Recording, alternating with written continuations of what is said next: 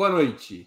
Hoje é 22 de fevereiro de 2023 e está no ar mais uma edição do programa Outubro. Outubro é apresentado ao vivo de segundas a sextas-feiras a partir das 19 horas. Cada edição com um trio fixo de convidados, homens e mulheres que representam o que há de melhor na análise sobre os acontecimentos nacionais e internacionais. Hoje teremos a participação de Juliane Furno, graduada em Ciências Sociais pela Universidade Federal do Rio, de, do Rio Grande do Sul e doutora em Economia pela Universidade de Campinas. É também professora da Universidade Estadual do Rio de Janeiro. Joana Salem, historiadora formada pela USP, mestre em Desenvolvimento Econômico pela Unicamp e doutora em História Econômica pela USP. Eduardo Costa Pinto, graduado em Administração pela Universidade Federal da Bahia com mestrado e doutorado em economia e é professor no Instituto de Economia da Universidade Federal do Rio de Janeiro. Em nome de Ópera Mundi, cumprimento os três convidados. Também informo que faremos o possível para repassar a nossos analistas eventuais perguntas da audiência, com prioridade aquelas realizadas por membros pagantes de nosso canal no YouTube ou que forem acompanhadas ou questões que forem acompanhadas por contribuições através do Super Chat e do Super Sticker, que saco vazio não para de pé e é importante encher o cofrinho do Opera Mundi. Feitas as devidas apresentações, eu passo a primeira pergunta de nossa noitada. Lembrando sempre que o título do nosso programa de hoje é O Brasil deveria votar contra a Rússia na ONU, há uma Assembleia Geral das Nações Unidas marcada para o dia 24, na próxima sexta-feira. E vamos tentar, portanto, abordar os distintos aspectos desse tema no programa de hoje. Como vamos dedicar o programa à relação entre o Brasil e a crise ucraniana, eu começo o debate perguntando se vocês consideram a ofensiva militar desencadeada por Moscou há um ano uma guerra justa ou injusta uma guerra imperialista ou anti-imperialista? Como a esquerda mundial e brasileira deveria se posicionar em relação à guerra na Ucrânia? Com a palavra, Joana Salem. Boa noite a todos, Ju, Edu, Breno. Espero que tenham passado bem o carnaval e lamentar a tragédia que aconteceu no litoral norte de São Paulo, né, é, que está ainda em curso e partir então para esse diálogo e para essa resposta. Bom, eu acredito que a ideia de guerra justa é tipicamente colonialista. Então, não existe uma guerra justa que não possa ser enquadrada dentro de uma ideologia que está justificando o injustificável. Foi assim na colonização do Brasil, né? E mesmo os jesuítas que tinham essa modalidade é, é, dialógica, catequizadora, não necessariamente sanguinária, usavam essa expressão, e daí que ela vem. É, essa expressão era usada, inclusive, para escravizar indígenas que não correspondiam à fé cristã. Né? É, então, acho que a expressão é, é ruim, e que a, a guerra, é, é claro, né, dito isso, é claro que a Rússia tinha os seus motivos para entrar em guerra, né? Existia, é possível listar uma série de provocações realizadas pela OTAN, que estão mais do que conhecidas pelo debate brasileiro, porque já faz um ano que esse debate está acontecendo. Toda a aproximação de fronteira que a OTAN tem feito para cercar a Rússia e tornar cada vez é, o território russo cada vez mais ameaçado por, pela, pelo armamento potencialmente pesado da OTAN nas suas fronteiras, é, recrutando países da antiga União Soviética, e é, o Putin teria avisado que não ia aceitar esse tipo de provocação. Então, o fato da guerra não ser justa não significa que a Rússia não tenha objetivamente os seus motivos dentro dos seus interesses. Né? É, ao mesmo tempo, é óbvio que havia uma extrema-direita em crescimento na Ucrânia, haviam grupos neonazistas ucranianos que são seguidores do Stepan Bandeira, né, que, que é aquele nazista ucraniano que colaborou com o Hitler, são nazistas explícitos, né, o Batalhão Azov, etc. É, porém, é, a, a, existência do, desses grupos neonazistas na Rússia, na, na Ucrânia, é, se mostrou como uma justificativa muito frágil da parte da Rússia para realizar essa invasão. Porque é óbvio que um momento de acirramento bélico tende muito mais a fortalecer grupos extremistas do que a enfraquecê-los. Então, é, eu, a minha hipótese, que não pode ser averiguada ainda, é que os grupos neonazistas da Ucrânia foram fortalecidos pela invasão russa, e não o contrário. Né? É, além disso, existem interesses materiais da Rússia em relação ao território ucraniano, a, a minérios e a parques industriais, né, do ponto de vista econômico, e, um, e, existe, de fato, o separatismo russo de Donbás, né, aquele setor, ucran... o setor russo dentro da Ucrânia, que é, pretende ser russo e que, e que já votou plebiscitos nesse sentido. Então, é uma situação territorial complexa. Eu acho que não existe nenhuma posição que a esquerda brasileira possa tomar que seja simples, e qualquer, é, qualquer posicionamento no sentido de simplesmente apoiar o Putin, na minha opinião, é uma simplificação grosseira da situação, porque é, os, o povo ucraniano está é, tá sofrendo, né? Já foram dezenas de milhares de mortos, quase 10 milhões de refugiados. Não é possível que a esquerda brasileira seja a favor de um conflito que tem 10 milhões de pessoas refugiadas, né? É, então, eu sou da linha da esquerda que é pela que luta pela paz, que é antimilitarista, no sentido da Rosa Luxemburgo, não de um pacifismo ingênuo, mas de um pacifismo anti-imperialista. Né? É, não do, do, pacifismo da bandeira branca dos tontos, né? mas de entender os interesses que estão em jogo e de perceber que, nesse caso, a guerra é dos senhores, sejam russos, sejam ucranianos ou sejam estadunidenses. Muito bem, com a palavra, Juliane Furno. Boa noite, Breno, Joana, Eduardo. Espero que tenham passado bem o carnaval. É, eu acho que a Joana toca num ponto é, importante e que ele deve ser explicitado quando a gente pensa é, em cenários de guerra, que é a perspectiva ideológica né, que motiva e dá legitimidade a um conflito, quer dizer, para quem interessa.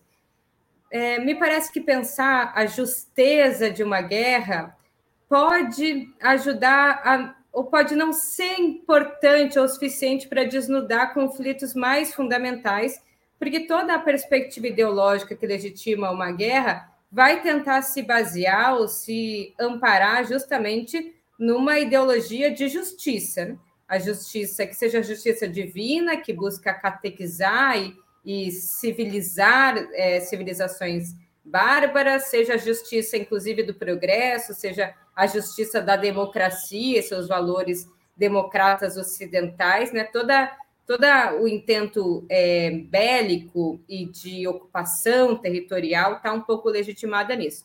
Mas me parece que tem sim algo que, do ponto de vista ideológico, né, da esquerda, pode ser caracterizado como uma guerra justa, que é a guerra anticapitalista, né, que é a guerra da maioria do povo trabalhador contra os seus algozes, contra aquele setor da classe dominante que os oprime. Então, acho que se existe uma perspectiva de justeza dentro da perspectiva da esquerda, é a guerra de classes, né?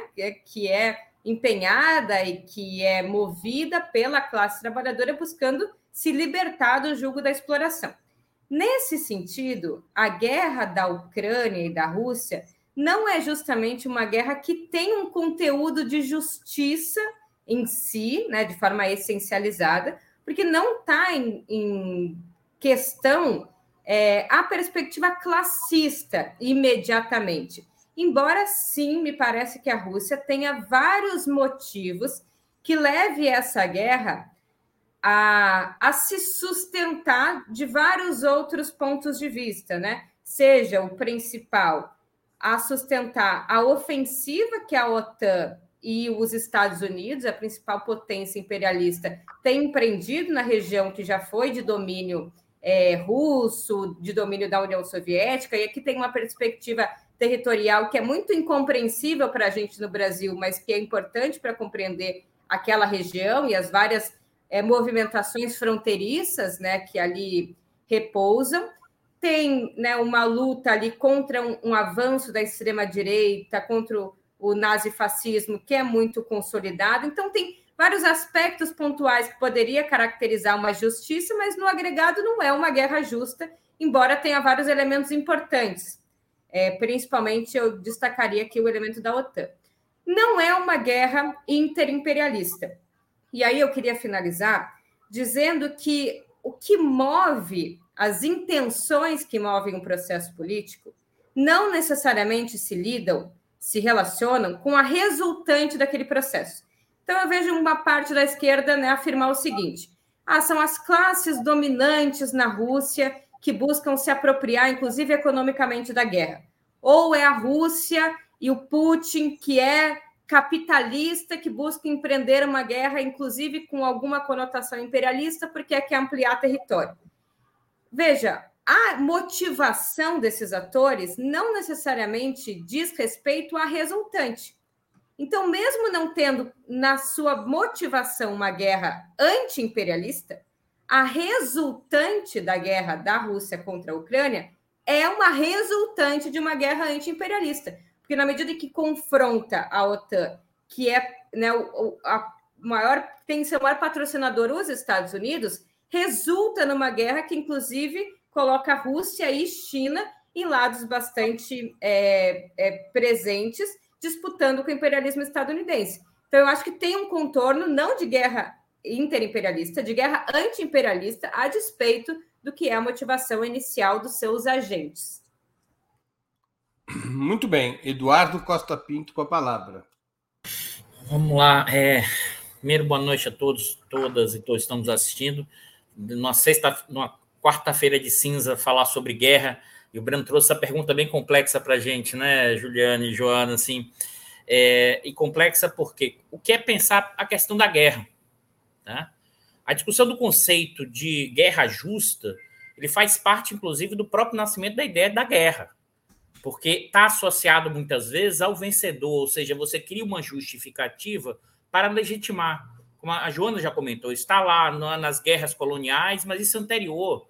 Isso é, em vários momentos ao longo do século V, VI e VII, é cunhado a ideia de uma guerra justa como elemento importante para justificar a própria guerra. Então, é, é, e eu estou chamando a atenção disso porque, inclusive, é, o próprio Kant vai utilizar, numa perspectiva liberal, várias vezes a ideia de guerra justa, né, para justificar a própria guerra. Por que eu estou querendo chamar atenção nesse debate da questão de guerra justa?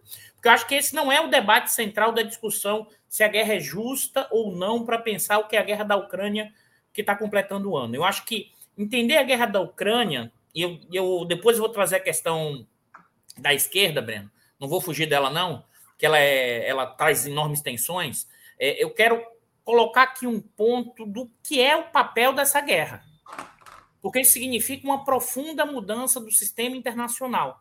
Eu estou aqui, inclusive, me apoiando algumas ideias do Fiore, né, é, que eu acho muito interessante nesse aspecto, que é a seguinte: é a primeira vez desde 2001, e por que eu estou pensando em desde 2001? Porque desde 2001 os Estados Unidos sai de um projeto imperialista e vai para um projeto imperial. Ele vai tentar impor, numa dimensão impressionante, como nunca visto desde o século XX, um projeto imperial. Alguns, inclusive, vão advogar pensando na ideia de, da formação a la Kant, da ideia de uma confederação liberal mundial, da ideia de impor seus valores. E ao longo desse período, é, com é, determinadas guerras e derrotas norte-americanas e o crescimento econômico chinês e aumento do poder bélico russo, a Rússia volta à cena política, a cena militar e a cena econômica depois da profunda crise dos anos 90. E por que eu estou querendo colocar um ponto central nessa discussão? Porque a Rússia, e aqui para mim está uma grande novidade, a Rússia não, não mais aceita do imperialismo norte-americano que as suas decisões têm que ser capitaneadas pelos Estados Unidos. Ou seja, questionando, inclusive, a ordem internacional, inclusive questionando e pressionando o OTAN e o ONU. Acho que isso é uma, um, um ponto importante de uma reconfiguração do sistema internacional no sentido de um, uma reconfiguração de poder, de poder, né? E por quê? Porque é a primeira vez desde o do, do, do século XX, né, que um país deixa muito claro dizendo assim: olha, não vou seguir as regras dos Estados Unidos e dessas imposições. Nenhum padrão muito claro, inclusive, esse território é minha área de segurança. E eu vou anexar. Então, essa discussão, isso aqui, no, no, na discussão do poder da geopolítica da estratégia, gera uma profunda reconfiguração. Agora, acho que aí, para não fugir da, do campo da esquerda, é, é, eu acho que a gente, no campo da esquerda, em alguns momentos, vou provocar aqui mesmo, fica, fica assim, eu sou a favor da Rússia, eu sou contra os Estados Unidos, sou a favor... num jogo que, primeiro, né, em dimensões, o que, que isso nos afeta, que isso nos traz de novidades? Ou seja, é claro que pensar a questão nacional é também pensar a questão da luta de classes. Mas não dá para achar o seguinte: olha, como é que a gente deve atuar nesse processo? Né? Eu acho que esse que é o ponto fundamental. A guerra é sempre um problema. Agora, tomar um lado ou outro, né? esse pode ser um problema ainda maior, mas isso eu deixo para a próxima rodada de perguntas. Para não dar spoiler, Breno. Muito bem. Assim que eu gosto. Então, eu vou pegar um outro aspecto ainda dessa discussão. Muito bem. O chanceler russo, Sergei Lavrov, por diversas vezes, chamou o conflito na Ucrânia de guerra por procuração. De quem estiver interpretando como uma guerra entre a Rússia e a Ucrânia estará redondamente enganado, que a guerra em curso é entre a Rússia contra os, é da Rússia com os Estados Unidos e a OTAN, naquilo que ele chamou, em uma entrevista já célebre em inglês, de proxy war, guerra por procuração. Vocês concordam com essa abordagem, com essa caracterização do chanceler russo com a palavra Juliane Furno? Olha, eu não tinha ouvido essa caracterização mas eu acho que ela está correta. E aí eu retomo um conceito de um, de um militante intelectual egípcio recentemente falecido, Samir Amin, que é, caracterizava o período, sobretudo pós-Segunda Guerra Mundial e com um salto qualitativo a partir dos anos 80, de um período de imperialismo total. Florestan Fernandes também usava esse conceito, mas o Samir Amin é, identificava que o, o Unidos, os Estados Unidos tinham, tinham né, alçado aí a, a, o lugar de exercer de forma inconteste a hegemonia imperialista, não só do mundo capitalista ocidental, mas com a derrota, o fim das experiências de socialismo real, também a hegemonia imperialista é, do globo como um todo. E, mas esse imperialismo estadunidense, né, os Estados Unidos atuando como o principal país que vocaliza os intentos imperialistas, não é os Estados Unidos contra o restante do mundo, né? Ele é muito hábil em atuar organizando e enredando uma teia de sócios minoritários. Né? São países, principalmente da Europa Ocidental e do Japão, né? alguns mais dispersos, é, que costumam votar, inclusive, com os Estados Unidos em todas as votações importantes, né? em conselhos de segurança da ONU, ou mesmo serem rede é, e pontos de apoio nos intentos bélicos estadunidenses, que quando não tem, nas poucas vezes em que a Alemanha, Itália, França se posicionaram contrários, são rapidamente né, suprimidos do, do, tabuleiro, inclusive a própria ONU, né, quando não importa ou quando não referenda as ações é, imperialistas e, e bélicas dos Estados Unidos. Os Estados Unidos não têm problema em deslegitimar né, o próprio organismo que o confere legitimidade quase sempre. Então, pensando nessa ideia dos sócios minoritários, é possível imaginar essa guerra como uma guerra por procuração, né? na medida que está em jogo ali é um avanço da OTAN, que é um braço armado, né? Uma, um, um dos elementos que caracteriza a, a, ofensiva imperialista, né? Tem um lado monetário a partir né, da, da, do dólar como uma moeda-chave de referência do mundo, das trocas internacionais, é o poder econômico, e por isso também uma ofensiva no campo produtivo, tecnológico com a China, mas é também no campo das armas, onde né, essa diplomacia das armas sempre foi um elemento muito forte para os Estados Unidos. Então, o fortalecimento da OTAN e principalmente a rivalidade no campo militar com a Rússia, a rivalidade tecnológica com a China, e essas duas, né, numa linha muito tênue, envolvendo vários tipos de sanção que acabam impactando os dois países é, conjuntamente, é uma forma de ser sim uma guerra por procuração,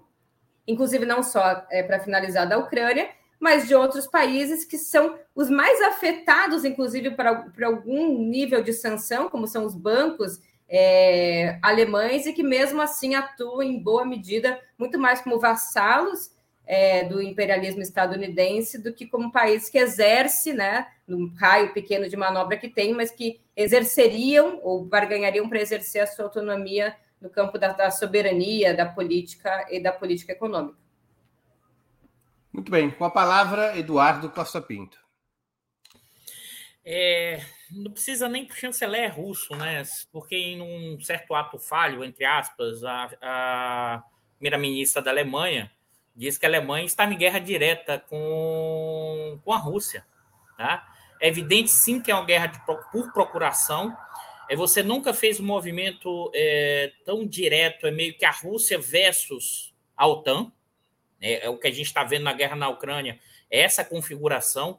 E, inclusive, por isso que a guerra se arrasta há quase um ano, porque era impossível a Ucrânia conseguir resistir ao poderio russo ser um forte apoio econômico, bélico, de equipamentos da Europa e dos Estados Unidos.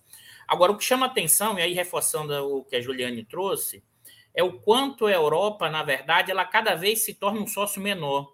O quanto a Europa, na verdade, vai perdendo é, influência, que ela já vinha perdendo ao longo do tempo, mas como ela, mais recentemente, ela vira um. Vou usar uma linguagem bem, bem chula mesmo, cachorrinho adestrado dos Estados Unidos.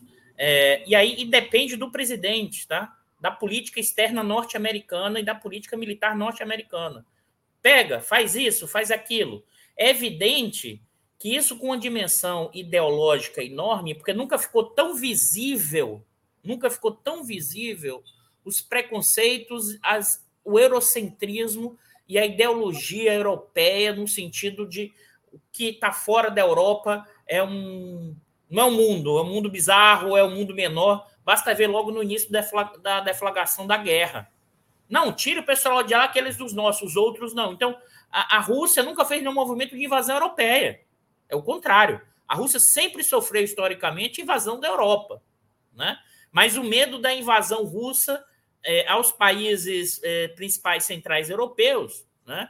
criou-se esse fantasma enorme, isso contaminou enormemente a população, e isso trouxe de volta elementos perigosos que a gente viu lá atrás, na Primeira, na Segunda Guerra Mundial, inclusive também nos dobramentos do fascismo e do nazismo e da questão da xenofobia. Voltou com uma força enorme. E eles começam assim com o inimigo externo, depois eles também se pegam lá na porrada entre eles. Então, esse cenário tem um potencial para isso. Então, é, o que, que eu estou chamando de atenção? É uma guerra por, por, por procuração, né? É a OTAN, né? é o governo Biden fazendo esse movimento de pressão, porque aqui tem um, um, um cenário que essa guerra tem que ser vista, como eu falei, de uma mudança de geopolítica internacional e um aumento do poder né, chinês e russo. Né? Eu, eu, há muitos falam nessa discussão mundo multipolar, não, pessoal. É o aumento, é o retorno da velha Rússia enquanto um, um país poderoso estruturalmente e a China, que retorna, na verdade, depois de quase 400 anos, a um ponto central de poder. Então, assim, é briga de cachorro grande e a gente tem que saber onde a gente vai se colocar nesse contexto. Joana Salem com a palavra. Olha, eu acho até, é, concordando com os colegas e, e indo um pouco além, que procuração é uma forma suave de dizer o envolvimento da OTAN nessa guerra, é, porque ela se torna cada vez mais uma guerra direta, né? É, e aí eu cito alguns números. Bom, primeiro, é bom lembrar que o Joe Biden foi a Kiev há dois dias atrás, estava lá, mostrando mais uma vez que ele é um dos verdadeiros comandantes do, da cena de guerra, né? Ele que de fato está por trás da cena de guerra muito mais do que o Zelensky. É, e nesse, nessa visita ele fez um anúncio quase como que pedindo aplausos ucranianos da, do armamento pesado que já foi enviado dos Estados Unidos para a Ucrânia, sem contar os outros membros da OTAN. E aí eu vou dizer como que a guerra é mais direta do que uma procuração. É, foram entregues, diz o Biden, 700 tanques de guerra estadunidenses milhares de veículos blindados, mil sistemas de artilharia, milhões de munições, 50 sistemas de rastreamento de mísseis e navios com sistema de defesa, e só na visita, mais de 500 milhões de dólares entregues dos Estados Unidos para a guerra na Ucrânia. Né? É, ou seja, bom, sem falar dos 12 a 15 mil soldados estadunidenses que estão na fronteira da Ucrânia, como uma espécie de ameaça direta da OTAN é, de se envolver de maneira é, de maneira humana no conflito, né? É, eles estão na Polônia e na Romênia.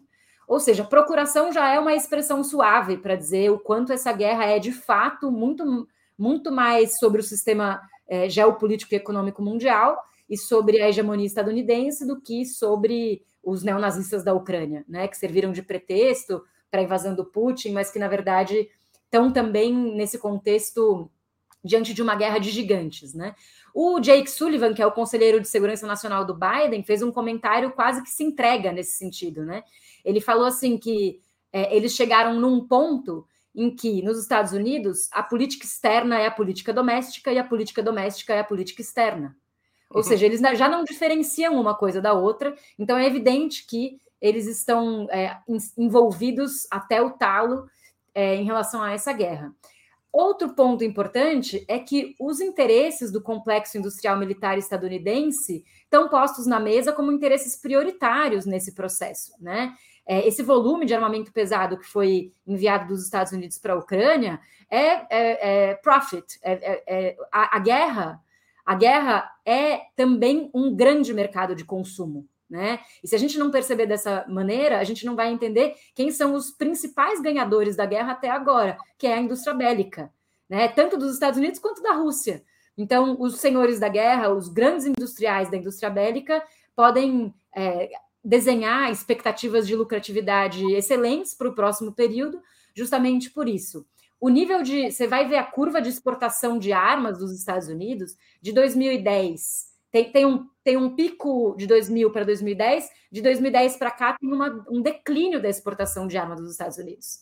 Então, assim, esse processo também tem a ver com uma questão clássica de mercado. E nesse sentido, novamente, Rosa Luxemburgo nos ajuda a entender a relação entre militarismo e imperialismo. Muito bem.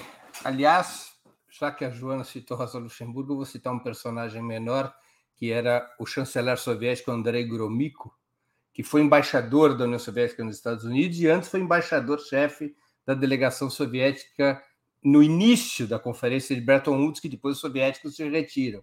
E ali os americanos faziam um elogio do Keynes, da recuperação econômica dos Estados Unidos depois da crise de 29, fazendo um elogio ao que o Roosevelt tinha feito. E o Gromyko, com o jeito suave dele, disse: mas os senhores estão esquecendo da guerra, que essa é a grande política econômica keynesiana. Sem a guerra, os senhores estariam no chão, não? E se retirou da conferência de Bretton Woods depois dessa afirmação.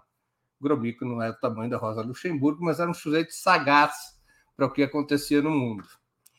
Vamos a mais uma questão. Uma questão mais analítica. Na opinião de vocês, a solução do conflito ucraniano será de tipo militar, como até agora está sendo a tentativa principal, com ambos lados tentando colocar de joelhos o inimigo? Ou a saída mais provável seria de tipo diplomático, através de negociações pela paz, como tem defendido o presidente Lula? Eduardo Costa Pinto, com a palavra. Bom, fazer futurologia é sempre complicado, Breno, mas a gente, a gente faz, a gente faz. Me permite retificar um pouquinho a pergunta para não parecer futurologia. Você tem razão. Ah. É uma análise do cenário atual, sobre as apostas que são feitas.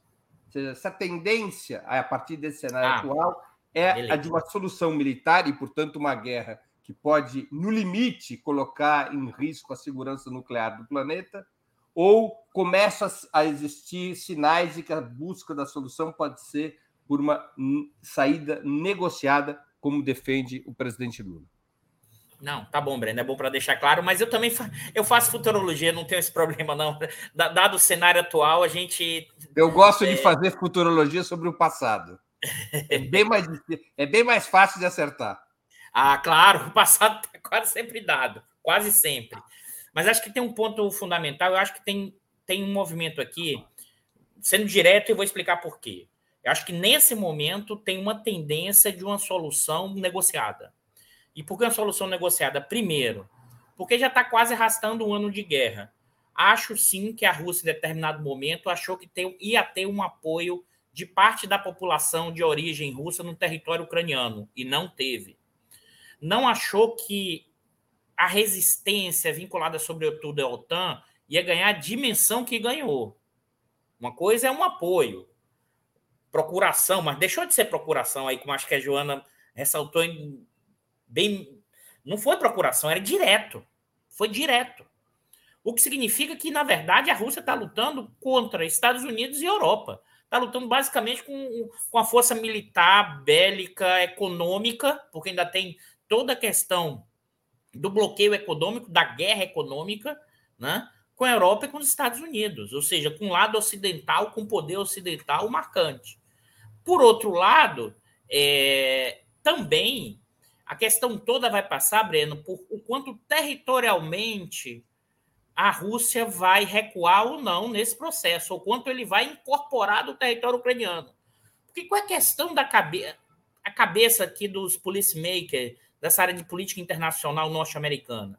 Eles enxergam o tempo inteiro a ideia do Mackinder do século XIX, que é o geógrafo que vai dizer, olha, quem domina o coração europeu, a Euroásia, domina o mundo. Claro que vai ter desdobramentos, Brzezinski, outras questões, mas a cabeça de quem faz a política externa norte-americana opera desse jeito. Então, a Rússia e a China, rota da seda, com a Rússia retomando territórios anteriormente, isso causa uma loucura na cabeça de quem faz a política externa norte-americana. Então, eles também vão querer conter esse avanço russo de uma forma territorial em termos de tratados. Acho que será uma tensão aqui na negociação, mas acho que nesse momento, nesse momento, a tendência é uma tendência de saída negociada e acho sim, você já trouxe o Lula, acho que o, Lula e a proposta brasileira, o Lula pode ter um papel significativo nessa, nessa, nessa possível, nesse possível fim da guerra. Acho que pode sim assumir um papel importante. Tem, tem que ficar de olho, acho que pode assumir esse papel importante. É isso. Joana Salem com a palavra. Eu acredito que é preciso entender quais são os interesses russos na continuação da guerra ou na no recuo, né? Porque esses interesses russos vão determinar a possibilidade do, de sucesso ou não das negociações, uma vez que depende deles se retirarem do território, né? Inicialmente é bom lembrar que a intenção dos russos era derrubar o governo do Zelensky e, em alguns aspectos, até quase que terminar com a Ucrânia, né? Tinha uma intenção bastante anti-ucraniana em jogo e rapidamente se viu que isso era inviável, muito embora eles, tenha, eles tenham feito uma espécie de blitzkrieg, né? Eles achavam que era uma guerra que poderia, ou se anunciou como uma guerra que poderia ser curta, né? É, um número que eu acho que é muito importante para a gente entender o quanto que os russos podem perder com uma prolongação dessa guerra é o fato de que já foram 200 mil soldados russos mortos em um ano de guerra. Fazendo uma comparação histórica, na guerra do Afeganistão, em que a Rússia participou durante uma década inteira e que foi responsável, entre outros fatores, pela queda da União Soviética, ou pela queda de prestígio do Kremlin é, no final dos anos 80, foram somente 15 mil soldados russos mortos. Então, em 10 anos no Afeganistão, a Rússia teve 15 mil soldados russos mortos e, no entanto, fez o estrago que fez na deterioração do, da hegemonia interna do poder soviético no final dos anos 80. A gente está falando de 200 mil soldados mortos, russos, só os russos, em um ano. Então, eu acho que a Rússia, fazendo essa conta, teria interesse numa solução negociada. Por outro lado, existem alguns ganhos econômicos que eu acho que a Rússia é, pode estar é, tendo com a guerra, né? Que tem a ver principalmente com a própria indústria bélica russa, né? Com uma, uma política keynesiana, né? o neo-keynesianismo militar, como diz o Breno, né? Como eu comentei na outra fala.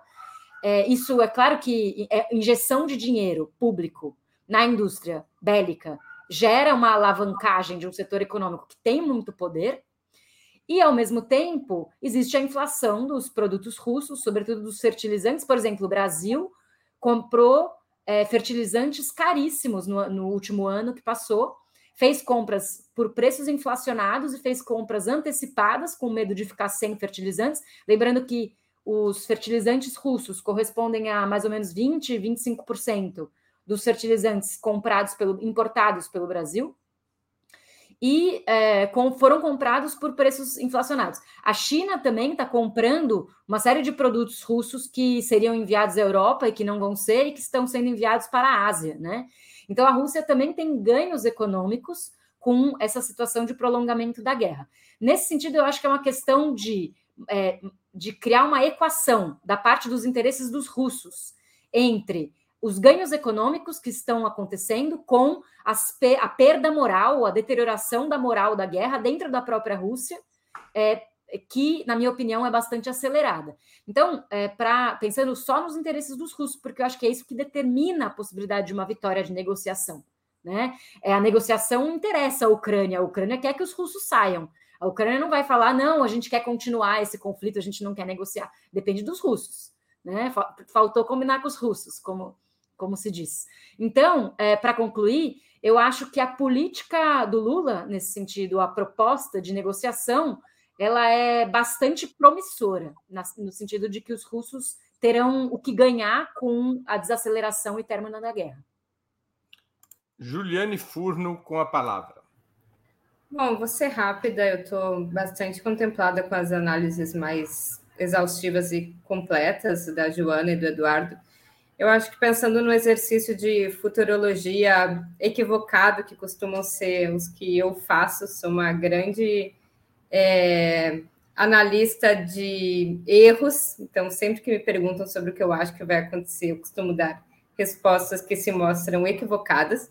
Mas no início da guerra, né, em meados aqui desse período do ano passado, eu achava que a guerra iria ter um tiro muito curto. Eu acho que eu subestimei muito é, o potencial de resistência ucraniana e dos seus aliados é, na região e superestimei muito mais é, a força e o apoio que a população russa e dos pró-Rússia em território ucraniano, naquelas zonas de conflito, dariam à guerra.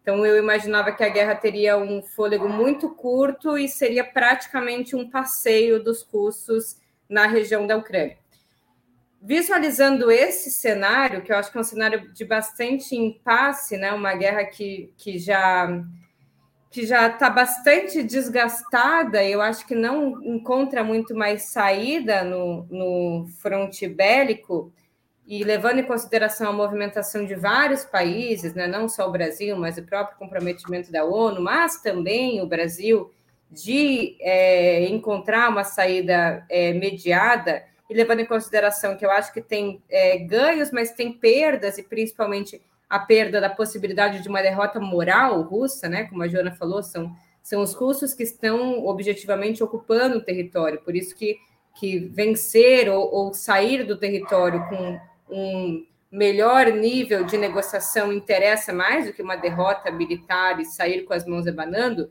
me parece que uma solução mediada em que os russos ganham né, diversos elementos, mas também se apresentam como aqueles que cederam em várias medidas para acabar com o conflito, é, pode se apresentar como o cenário mais provável. Faria essa aposta aqui no calor da hora, mas já me desculpando pela minha tendência de errar, geralmente nas minhas é, análises aqui de, de curto prazo. Ju, muita gente, quase todos nós, erramos, porque a gente tem uma. Eu ouço falar em declínio do Império Americano tem uns 50 anos. A gente Bom, pelo menos acha, eu não falo isso.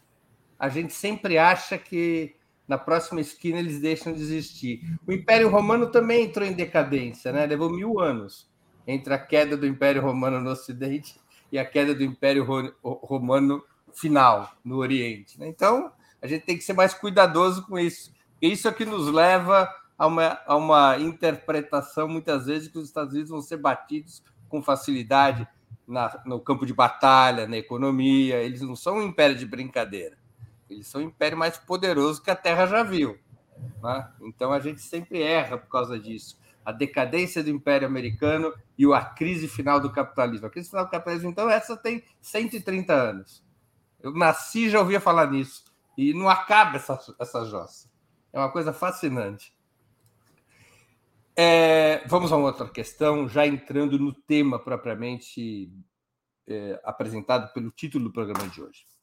A Assembleia Geral das Nações Unidas irá se reunir na próxima sexta, dia 24, no primeiro aniversário da guerra na Ucrânia, para aprovar uma nova resolução a respeito.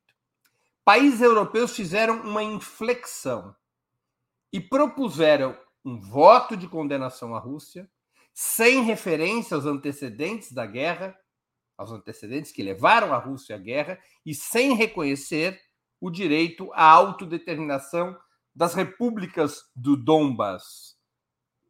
Uh, mas falando em negociações de paz pela primeira vez. Possivelmente está sendo negociado, incorporando a sugestão do presidente Lula para a formação de um grupo de contato, está sendo chamado assim, um grupo de contato que mediasse um acordo para colocar fim aos combates. Na opinião de vocês, se os países europeus efetivamente incorporassem as propostas de Lula, mas mantendo a essência da resolução, que é a condenação à Rússia, como deveria votar o Brasil na Assembleia Geral das Nações Unidas? Em favor do projeto europeu e contra a Rússia? Contrariamente a esse projeto ou se abster? Essa é a questão das próximas 48 horas. Com a palavra, Juliano, eh, Joana Salem. Bom, Breno, a minha opinião sobre como o Brasil deveria votar não importa muito, né? Então, eu penso que é mais interessante a gente falar sobre como o Brasil pode votar de acordo com a opinião do chanceler brasileiro e do próprio Lula né? Porque essa é a opinião que sim importa. Eu estava lendo uma entrevista que o chanceler brasileiro deu à Veja, acho que na semana passada, e a chamada da entrevista era Saímos de cima do muro. E ele dizia que o Lula já tinha afirmado muitas vezes que condena a invasão russa e que é, o Bolsonaro estava em cima do muro e que agora o Brasil voltou, entre aspas, né, essa frase tem sido dita, e nesse, nesse contexto saiu de cima do muro. Eu acho que o cálculo que o Lula vai fazer para determinar esse voto tem a ver com a efetividade, se ele, se ele considerar efetivo essa promessa ou essa inclusão de construir um grupo de trabalho, um grupo de negociação. Porque a, a existência, daí entra os interesses brasileiros na geopolítica mundial, né? É, então, quais são as negociações por trás? A existência de um grupo de negociação que pode eventualmente ter o protagonismo ou a participação relevante do Brasil recoloca a, a, a possibilidade de uma barganha pelo, pelo assento brasileiro no Conselho de Segurança da ONU. O Lula está obcecado com isso há 20 anos. É isso que ele quer. Então, acho que o voto dele não vai ser guiado por nada disso que a gente falou aqui. O voto vai ser guiado pelo cálculo de que se o Lula percebe que isso avança no interesse brasileiro, na barganha do Conselho de Segurança da ONU. Então, acho que uma coisa é a nossa opinião sobre como o Brasil deveria se expressar nesse contexto. Né? Eu acho que é tão complexo é, esse, esse debate que é muito difícil num, numa, numa situação dicotômica você tentar mostrar que os dois lados estão errados, né? É, quer dizer, votar contra a Rússia, sim, claro, a Rússia começou uma guerra que não deveria ter sido começada, né? Que causou ali já centenas de milhares de mortos e, e 10 milhões de refugiados. Porém, os Estados Unidos, é, do outro lado, têm, né, dizer, é, criticar a Rússia parece passar pano para os Estados Unidos, o que também não é o caso, né? Então, eu acho complexo dizer sim ou não para isso, e eu acho que o que está realmente em jogo nessa decisão é o Conselho de Segurança. E o Brasil já está se juntando a outros países, é, se não me engano, o Japão e a Índia, para conseguir uma barganha de ampliação do Conselho de Segurança da ONU. O Lula está falando disso desde a campanha no ano passado. Janinha, deixa eu te interromper. Pode. Vamos supor que o Lula esteja assistindo o nosso programa e resolveu demitir o Mauro Vieira da chancelaria. E nomeou Joana Salim Vasconcelos como a nova chanceler. Qual seria o conselho da nova chanceler ao presidente da República sobre a votação na sexta-feira, dia 24? Votar em favor do projeto europeu votar contra ou se abster? Bom, por algum motivo eu não sou chanceler, né? É, talvez eu não. Essa, essa posição precisaria ter uma formação e uma carreira diplomática que eu não tenho. Então, eu humildemente acho que a minha opinião não importa muito. É, mas eu acho que é isso, que é, é a, a, invasão da Rússia é condenável. Eu condeno a invasão da Rússia, mas não é, uma, não, não é apenas condenar a invasão da Rússia sem considerar todos esses elementos da, das provocações da OTAN, do imperialismo estadunidense, é insuficiente. E é, como é que uma resolução da, da ONU vai incorporar toda a complexidade da análise que a gente está fazendo? Né? Eu acho que o Lula é pragmático. E a diplomacia brasileira, de certa forma, com exceção do interregno párea do Bolsonaro, a diplomacia brasileira, de certa forma, tem um certo sucesso nesse pragmatismo pacifista. Né? É, foi assim quando tentou apaziguar o conflito escalante do, do, relacionado com a, o, a, a, a, indústria nuclear do Irã, né? quando o, o Lula se juntou à Turquia para fazer um acordo e apaziguou o conflito. Então, eu acho que o Lula, é, seguindo a tradição diplomática brasileira e, e o que foi a, a, diplomacia do Celso Amorim e o que é a desse atual chanceler, vai fazer aquilo no sentido de, de fato, criar uma, uma ampliação do, do Conselho de Segurança. Acho que esse é, é o interesse brasileiro nesse caso, né? diretamente falando. Agora, com a palavra, a chanceler Juliane Furno. É, bom, eu achei muito interessante esses elementos que a Joana trouxe é, para pensar o que significa estar é, possivelmente em jogo uma cadeira no, no Conselho de Segurança da ONU, né? E como o Lula é de fato obcecado, né, e tem falado dessa pauta há muito tempo. Né, desconhecia esse tipo de movimentação, eu acho que é um elemento para se levar em consideração.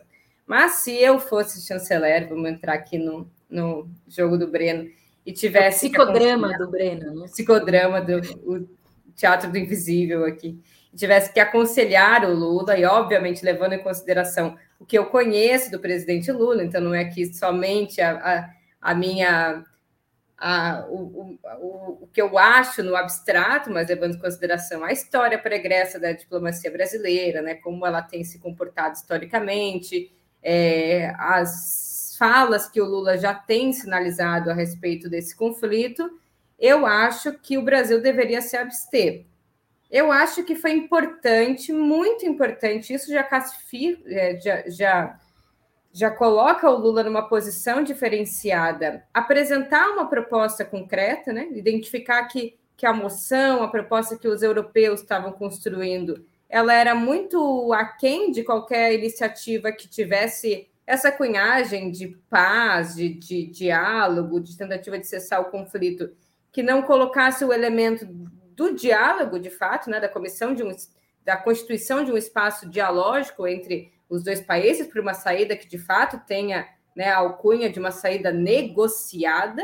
Então, acho que isso já coloca o Lula numa posição de estadista que de fato ele historicamente ocupou. Então, acho que é importante né, se os europeus é, incrementarem essa sugestão, é importante para essa moção. Que bom que está surgindo uma proposta nesse sentido, mas ela é muito rebaixada é, em termos do que seria necessário a ONU como um organismo que não é um organismo dos Estados Unidos, embora se comporte historicamente como, é, como a ONU, então, deveria atuar, de fato, na mediação por um acordo de paz que fosse justo. Né? Identificar que a Rússia começou o conflito, eu acho que outros elementos precisam estar acompanhados, porque o que, que é começar? O que é começar quando você identifica que o seu território está efetivamente, o seu território, as suas adjacências territoriais estão ameaçados por uma força militar é, externa que tem também motivação né, de controle, embora não seja um controle é, que passa também pelo aspecto da política, mas é um controle, um tipo de dominação. É, ou mesmo as sanções duríssimas que a Rússia sofreu é, nesse período, que não estão é, mencionadas, ou mesmo as regiões que já votaram por serem né, anexadas, voltarem ao controle russo. Então, tem, tem muitos pontos muito falhos, né? Do jeito que está, é uma sanção contra a Rússia, e isso seria se posicionar é, politicamente nesse conflito, que não é historicamente o papel que a diplomacia brasileira ocupou justamente num caminho de mediação, de solução de paz. O Lula fala, né? Quando dois não querem quando um não quer, dois não brigam. Então, acho que esse caminho de encontrar um compromisso negociado pela paz, que bom que a moção vai incorporar algo que venha do Lula, mas eu acho que o Brasil, como país, tem que optar pelo caminho da neutralidade. Muito bem. Com a palavra, o nosso chanceler Eduardo Costa Pinto. Bom, é, eu não vou dar um chanceler, não. Eu acho que eu eu vou dizer o que eu acho que vai ser feito. Eu vou dar uma de futurologia agora. Eu, eu acho, talvez menos pelo chanceler, mas mais pela posição que o Lula tem dito nos últimos tempos, será de neutralidade. Eu não acho que. Abstenção. Abstenção, abstenção. Não será um voto é, qualificado, vamos dizer assim. Não, eu acho que será abstenção. E é bom lembrar, e por que acho que isso é importante? Porque a Joana trouxe um ponto que é a questão lá da guerra, a questão do Irã, lá em 2013. 13, 14, que o Brasil fez uma, uma política altiva ainda com o Celso Amorim, naquela discussão. Celso Amorim não, já, já não era mais o Celso Amorim, mas fez uma posição altiva na negociação com a questão do Irã. E é bom lembrar que a NSA, nos documentos do Snowden, naquele momento, o governo norte-americano classificar, não sabia qual era a posição do Brasil e classificava a posição do Brasil no sentido da política externa equivalente ao Irã e outros países em que os Estados Unidos tensionava. É bom botar isso em, em, em, no, no, cenário, por quê? Porque, na verdade, quem não está com os Estados Unidos aliado completamente, dentro da política externa norte-americana, que depende do presidente, por incrível que pareça, que menos fez a política norte-americana padrão foi o Trump. Mas não vamos entrar nesse debate aqui. Quem menos fez foi o Trump. Eduardo, me permite uma rápida interrupção. O Kissinger, histórico chanceler do governo Nixon, e que ainda está vivo com 103 anos, recentemente deu uma entrevista em que ele disse assim: é muito perigoso ser inimigo dos Estados Unidos, mas é mortal ser aliado dos Estados Unidos. E nesse, nesse sentido, eu acho que o Lula, o Lula, não sei se a, a o chanceler, toda discussão, ele tem isso claro também. Então ele vai ficar em cima desse muro permanentemente. Só se tiver que ser uma imposição, não vai ser agora. Então acho que é, eu acho que esse é um ponto fundamental e o Lula vai tentar ganhar, vamos dizer assim, cacife nesse jogo, porque de um lado tem os Estados Unidos que é mortal, se se aproxima, mas do outro lado que é a Ásia tem a questão russa e tem a questão chinesa.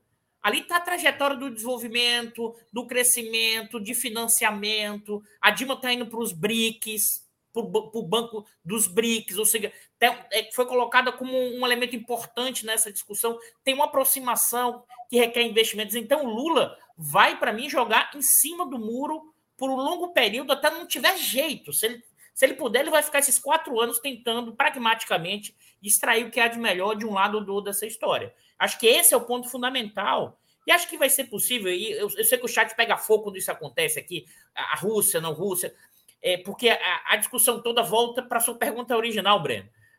A guerra é justa e como? Para quem? Então, mas mais do que isso, o campo progressista tem que pensar o seguinte: no, pelo menos eu enxergo cada vez mais pragmaticamente essa discussão. Como vamos conseguir obter, no meio dessa guerra de cachorro grande, e sim uma certa decadência do Império Norte-Americano, mas como Breno alertou, que não é daqui a cinco anos, não é daqui a dez anos. Talvez não seja nem na nossa, é, no nosso, na nossa vida enquanto enxergar esse processo histórico. É um processo longo. Ou seja, como podemos aproveitar essa dimensão para termos capacidade de avançarmos nacionalmente? Senão a gente fica a reboque de um lado ou do outro. A minha questão não é se o Putin ou o Biden, é como a gente consegue construir um projeto de nação aproveitando essa janela de oportunidade no meio dessa confusão. Muito bem. Nós vamos estourar o teto de gastos essa noite. Eu vou para a última é, pergunta é, do programa. que tem a ver com esse debate que os nossos três chanceleres é, colocaram sobre a mesa. Uma questão importante. E vou incorporar também nessa pergunta duas questões dos nossos espectadores. A última pergunta da noite é a seguinte: Qual deveria ser é, o eixo principal da política externa brasileira em relação à guerra na Ucrânia? privilegiar a lógica multilateral e a aliança com China e Rússia, e, portanto, com os BRICS, ou buscar uma aliança preferencial com a Europa a partir de temas como a paz e o meio ambiente, na expectativa de alguma autonomia europeia em relação à Casa Branca, porque esse macro eixo de política externa eventualmente terá muita influência na decisão sobre o que fazer com a guerra da Ucrânia, com quem o Brasil pretende prioritariamente se aliar.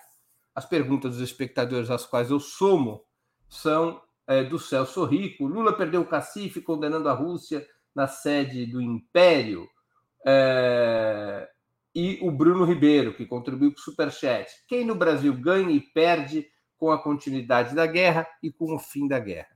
Então, essa é a última questão da noite. Juliane Furno, com a palavra. Bom, acho que o caminho para a diplomacia é, brasileira é fortalecer é, todas as tentativas de avançar no multilateralismo e dentro desse grande guarda-chuva chamado multilateralismo, buscando aproximação com a Rússia e prioritariamente com a China. É, e por que eu falo isso? Porque eu fazendo um exercício muito rápido de avaliação de como se, se movimentam os países periféricos, dependentes e subdesenvolvidos no sistema interestatal, quando há multilateralismo e quando há é, unipolaridade, né, olhando desde que a Inglaterra ocupou esse espaço né, de, de ser a, a potência hegemônica imperial ali até o século XIX, depois o interregno é, entre a Primeira Guerra Mundial e os anos 40, 50, e depois, ou os anos 80, se for levar em consideração um período mais alargado, e dos anos 80 para cá, com uma nova unipolaridade norte-americana, foi justamente no período em que havia mais multipolaridade, o que havia multipolaridade, multilateralismo, então, de 1914 a 1980, que os países periféricos dependentes conseguiram afirmar com mais precisão a sua autonomia no exercício da sua política e da política econômica.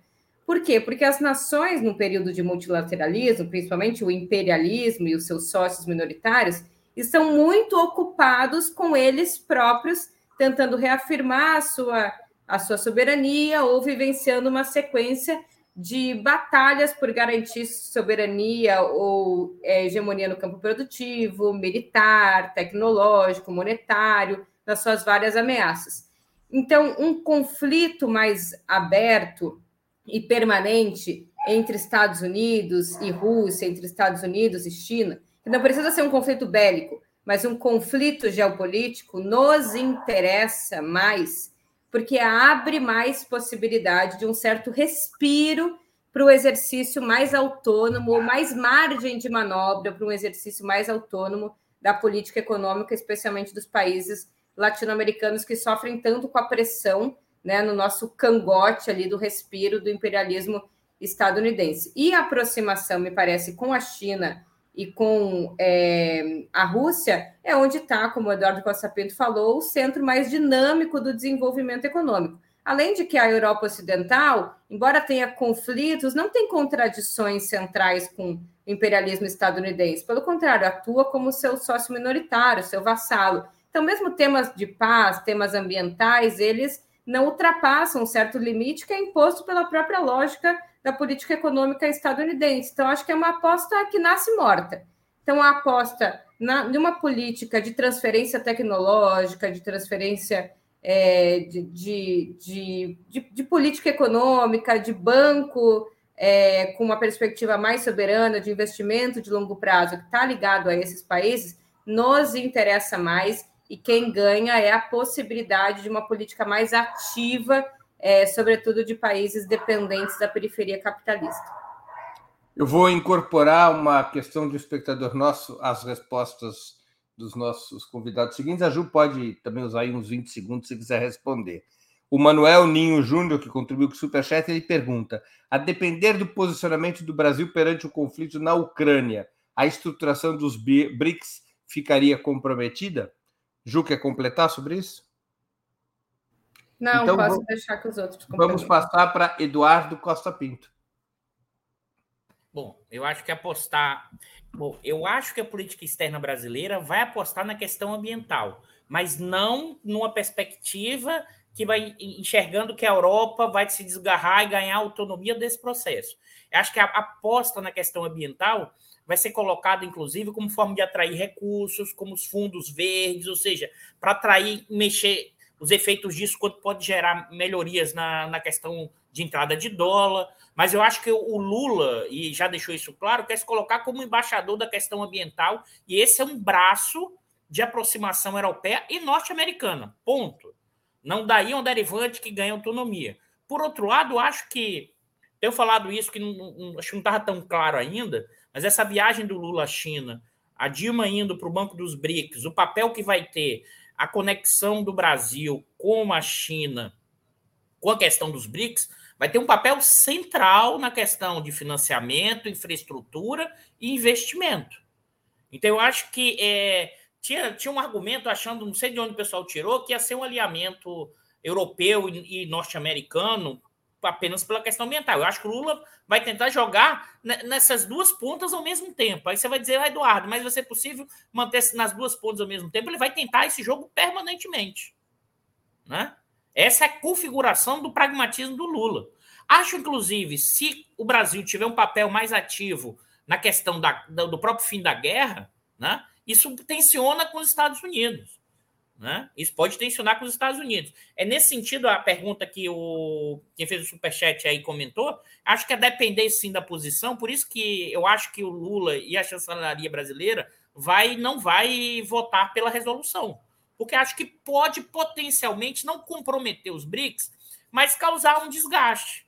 E o Lula nesse momento não vai pautar é, é, essa trajetória, me parece, nesse momento, e ele vai sim reforçar as alianças com a questão do Oriente, sobretudo com a China, no campo econômico. Agora, quem ganha e quem perde?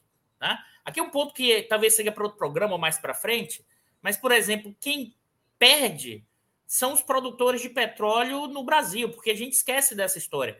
Com preço do, por causa da guerra, o preço do petróleo subiu muito e nunca se gerou tanta renda petrolífera no Brasil, né? Mas não é a população que está ganhando. Então esse é um debate para frente, mas é quem, quem, quem ganha e quem perde é mais do que isso. Eu acho que tem nessa configuração tem um cenário novo que se abriu. Que cenário novo é esse? Por exemplo, o, a Rússia questiona a governança norte-americana e diz assim: eu não aceito tudo que você fala o tempo inteiro.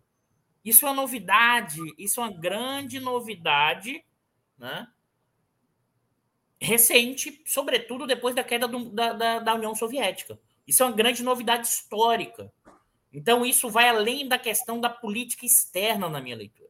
Isso vai para um novo arranjo de poder econômico, bélico, militar, né? em que as tensões e as disputas e a guerra econômica vai aumentar permanentemente. Os conflitos e as tensões vão aumentar daqui para frente. A gente não tem a mínima ideia quando vai diminuir. Pode a guerra agora acabar, mas as tensões econômicas entre os Estados nacionais nesse momento histórico vão aumentar permanentemente porque os Estados Unidos querem impedir qualquer avanço da a ideia de que Rússia e China podem controlar a Euroásia. Eles acham que se eles perderem esse domínio territorial, eles vão perder a hegemonia. Então, essa disputa será permanente, mesmo se a guerra acabar daqui a três, quatro meses. As tensões econômicas, políticas, geopolíticas permanecerão num nível muito elevado nos próximos anos, dada essa profunda crise de hegemonia no, dos Estados Unidos, o que não significa dizer, para fechar, que os Estados Unidos vai cair daqui a cinco anos, o dólar vai desaparecer e que daqui a 10, 15 anos os Estados Unidos vira cachorro pequeno nessa história. Não, pessoal. Isso é uma leitura equivocada e sem entender as estruturas e as conjunturas históricas. Muito bem. Com a palavra, Joana Salem. Bom, também não vou me estender muito. Eu acho que é, há, uma. Não é incompatível, Breno. É, não é incompatível falar sobre um país, sobre um, uma diplomacia brasileira que é capaz de seguir adiante com os acordos com a União Europeia, inclusive é, com a efetivação do acordo União Europeia-Mercosul, que também é uma, uma estratégia diplomática que começou antes, né? Que vem aí alguns anos tentando ser construída.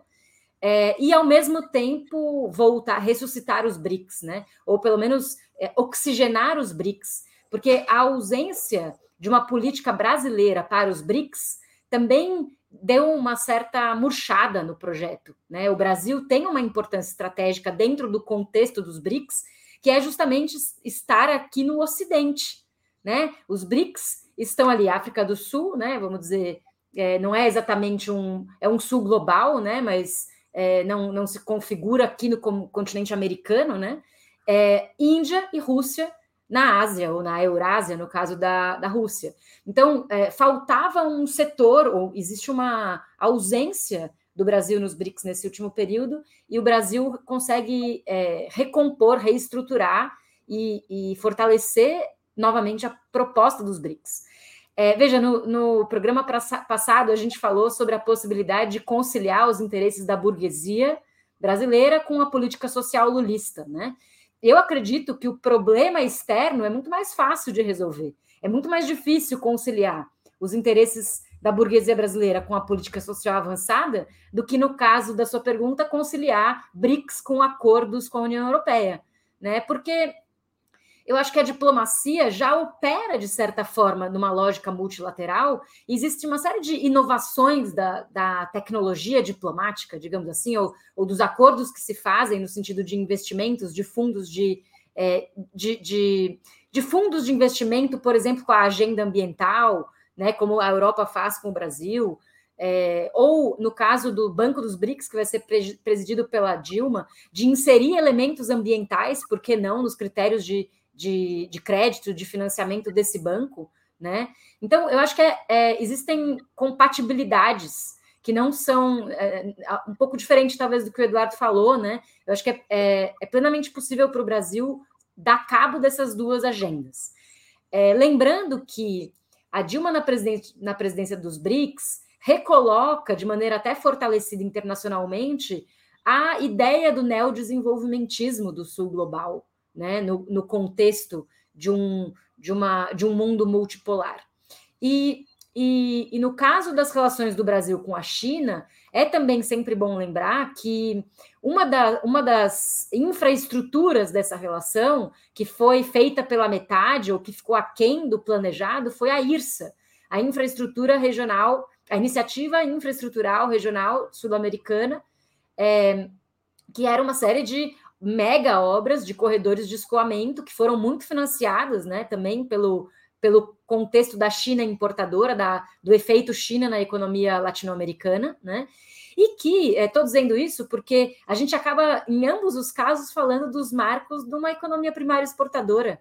É, 4.0, né, que seja uma economia primária exportadora high-tech, né?